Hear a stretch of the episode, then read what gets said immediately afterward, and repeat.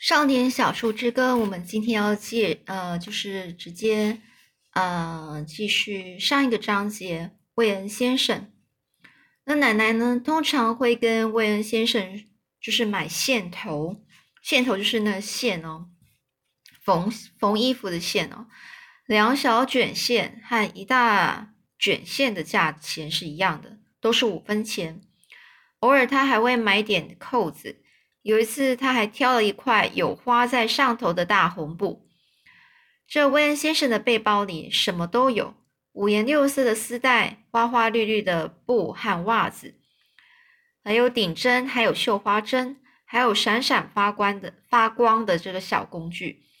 当这个威恩先生呢把那个背包呢打开的时候，我会蹲在旁边看他把东西一样一样的从里头拿出来。并且告诉我它们是什么。他还挑了一本算术书给我。那本书里呢，全是在谈论数字。他还教你怎么运用运算它们。我利用威恩先生离去后的一个月中呢，去勤读那本书。我的算术能力不断的进步，所以当下个月他来的时候，总会被我的问题给问倒了。威恩先生说。算术是一门十分重要的学问。他告诉我，教育分成两个方向，其中呢一部分是偏向技术性的，就好像说教导你，教导你是如何去谋生，在自己的行业中怎么出人头地。像他，他就不断的在这方面求新求变。但是他严肃的说，教育的另一个部分，你最好能够坚守住，不要轻易改变。威恩先生呢？称这一部分叫做价值感，也就价值观的那种意思哦。这威恩先生就说了，学会把自己的价值感呢是放在诚实、节俭、努力工作，还有爱护同胞上，是世界上最重要的一件事情。如果没有人教导你建立这些价值感，就算你技术领域的知识有多先进，你仍然是一个无一无是处的人呐。一无是处，就是什么都不会的人呢，就没有任何价值。事实上呢，在失去价值感的状况下，你懂得越多的先进知识，你就越可能利用这些进步的方法来为非作歹，进行破坏。这威恩先生说的一点也没错，而且没过多久就发生了一件事，证明了他的看法。每一回呢，当我们在修理这钟表遇见瓶颈的时候，哦，瓶颈就是遇见的一个问题哦。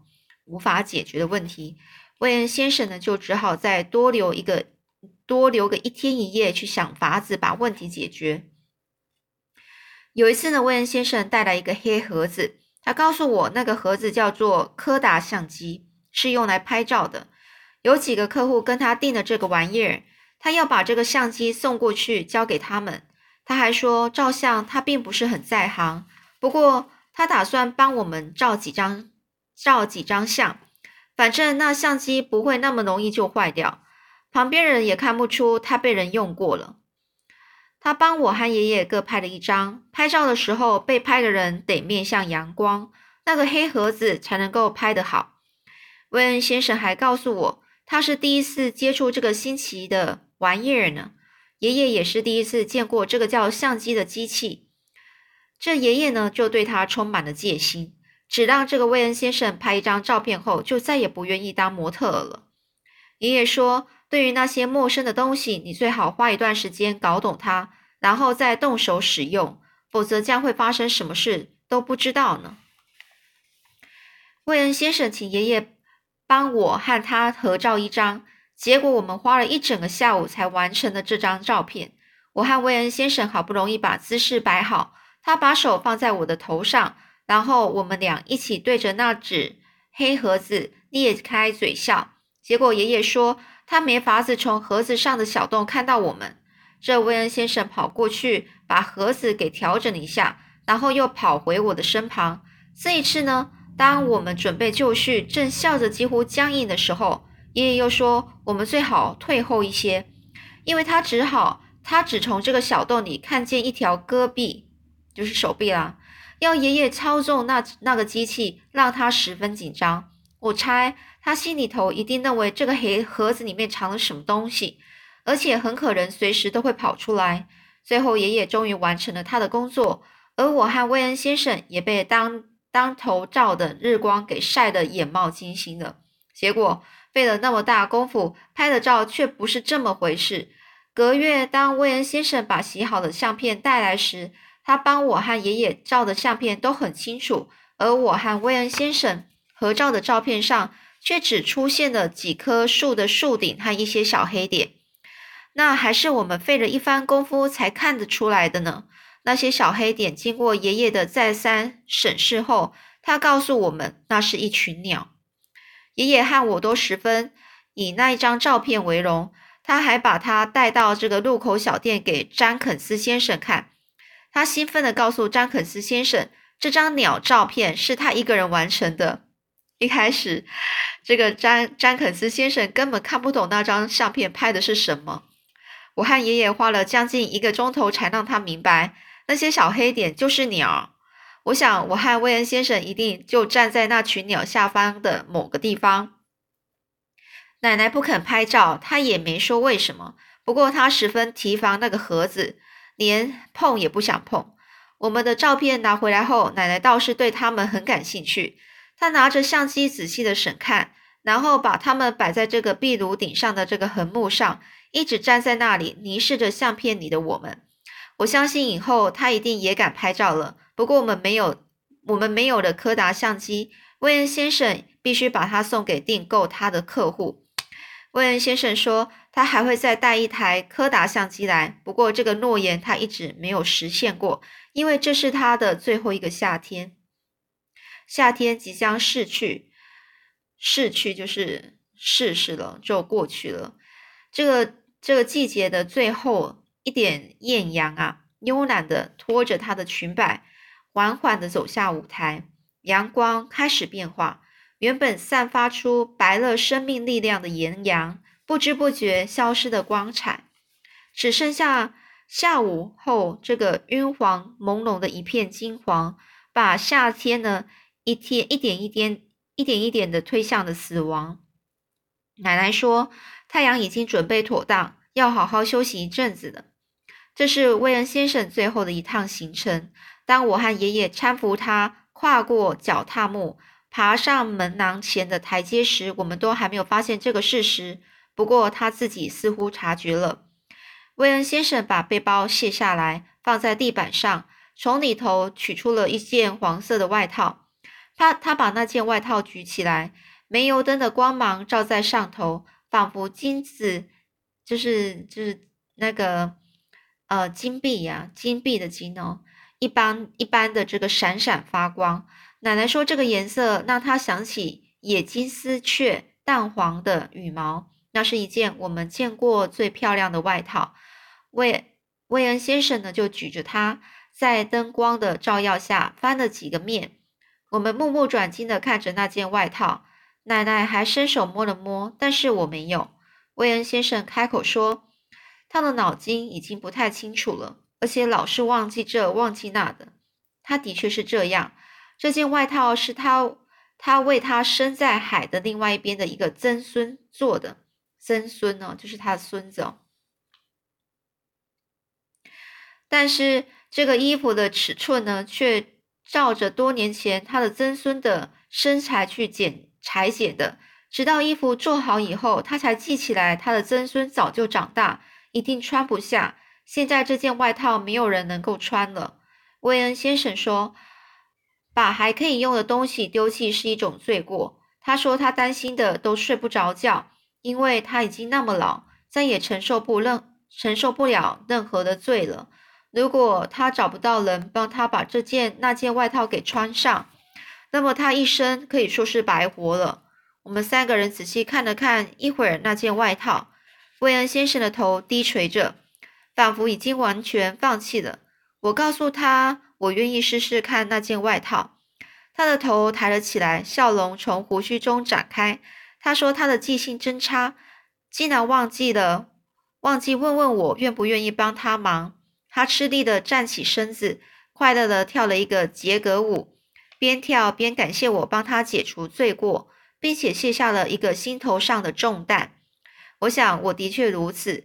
大家七手八脚地帮我穿上了那件外套。我站在那里，爷爷帮我，奶奶是帮我套上了袖子。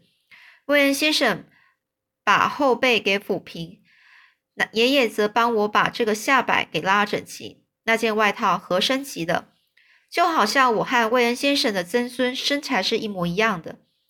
我就着灯光转了一圈，因为奶奶要看看整体的模样。